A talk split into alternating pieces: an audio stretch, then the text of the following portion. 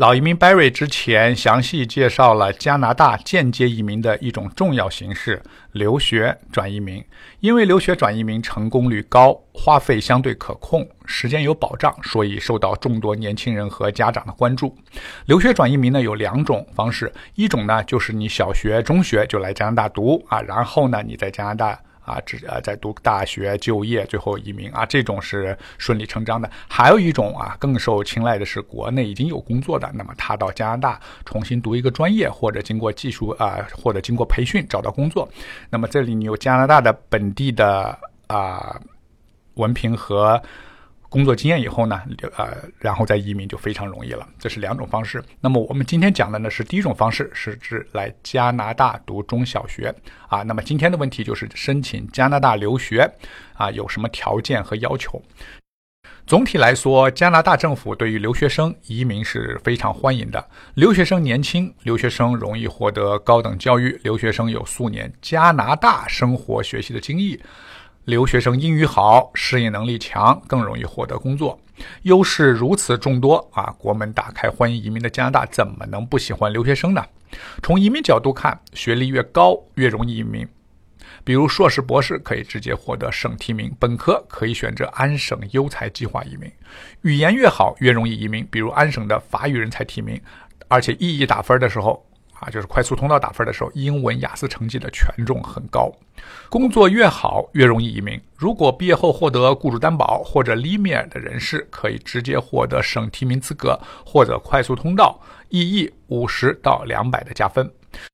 加拿大中小学的申请条件，总体来说，加拿大中小学申请条件非常宽松，但是学好。毕业也不轻松。加拿大强调的是公民教育，高中毕业的标准就是为加拿大培养合格的公民，没有大学的升学指标要求。对于国际生也一样，任何中国孩子只要有基本的英语交流水平。都可以获得公立中小学的录取，无论你的学业进度如何，到加拿大一般都是按照年级分入相应的年龄。因为因为加拿大高中可以自己选课，所以即使同一年级的学生也可以学习不同深度的课程。加拿大中小学就是九年级以前的课程会比中国进度落后一些。所以，中国孩子到加拿大以后，绝大部分不用担心数学、物理等课程。但加拿大基础教育一直就非常重视英语能力的训练，所以加拿大对英语学习的训练程度远远大于中国孩子对汉语的训练程度。这就造成大部分让中国孩子到加拿大后一直面临的最大难题是英语的差距啊，不是。不仅仅是口语，主要是阅读和写作。很多小留学生到加拿大后会长期无法从 ESL，就是呃 ESL 是一个 English as Second Language 的一个培训课程，无法从 ESL 课程毕业，从而无法像本地学生一样获得英语课程的学分。如果你是十一年级以后来留学公立学校的学生，甚至可能英语造成留学进度的拖延，啊，影响按时毕业和申请大学。这是公立学校的情况，私立学校的分类和申请更复杂。总体来说，要求呢会高一些。加拿大的私立学校呢主要是三类：第一类，本地的顶级私立学校，也就是常说的顶私。这部分学校大部分获得 CAIS 认证啊，也或者是 CAIS 的会员，一般有几十年甚至上百年的办学历史，也经常有一些官方和规范官方的排名，比如加拿大 Top 二十五。有一些不在排名之内的私校也非常优秀啊，因为加拿大的公民教育呢，面向公民、移民、工作签证的人是免费的，而私立是要收费的，所以上私立学校的家长对学校的教育水平的要求肯定是比较高的。关于学费，不要看是顶级私校和国内的国际私校相比，价格还是非常亲民的，一般在三万加币以内。最高也不会超过三点五万加币啊，绝大部分学校呢是两万加币多一点啊，而且这个价格是最近几年涨上去的差。但是顶级私校的选拔非常严格，不是有钱就能上啊，因为顶级私校一般是非盈利性质的，也就是不以赚取学费为运营学校的目的。一般顶级私校申请呢，至少呢要准备一到两年。幼儿园四年级、七年级、九年级是有机会申请的，其他年级插班的可能性有，但非常低。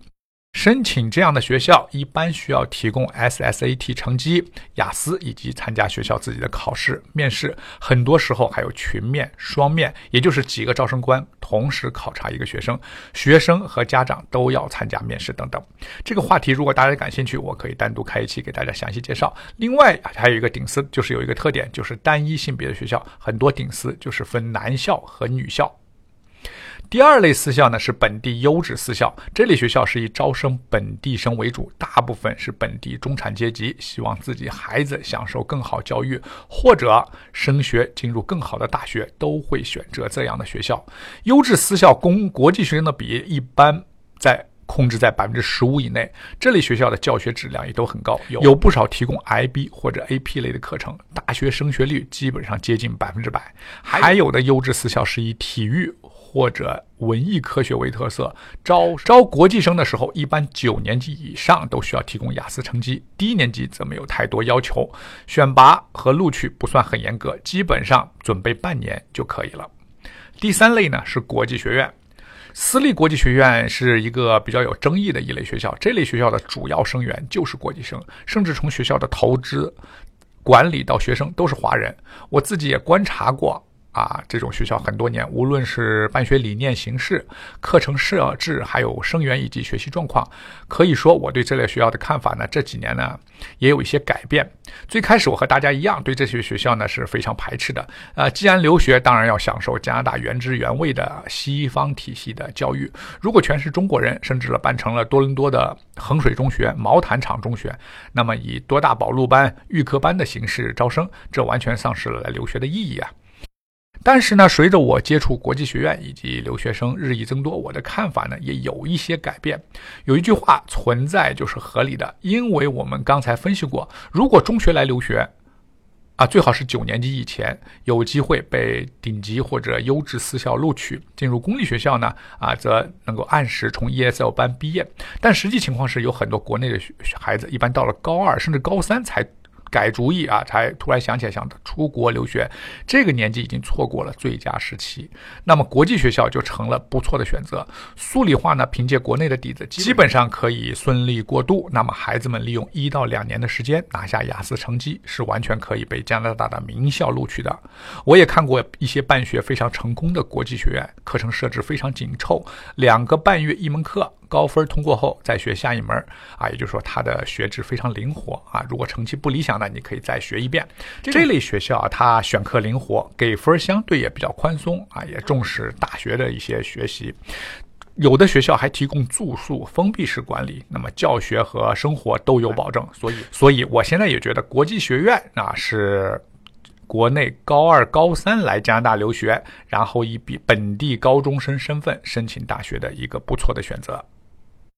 好，今天的关于加拿大中小学申请的话题就介绍到这里。感兴趣的朋友，请加我微信啊，我的微信号码是 cn visa，你也可以在我的话题栏目里扫扫码啊。感谢您的收听，我们下一期节目再见。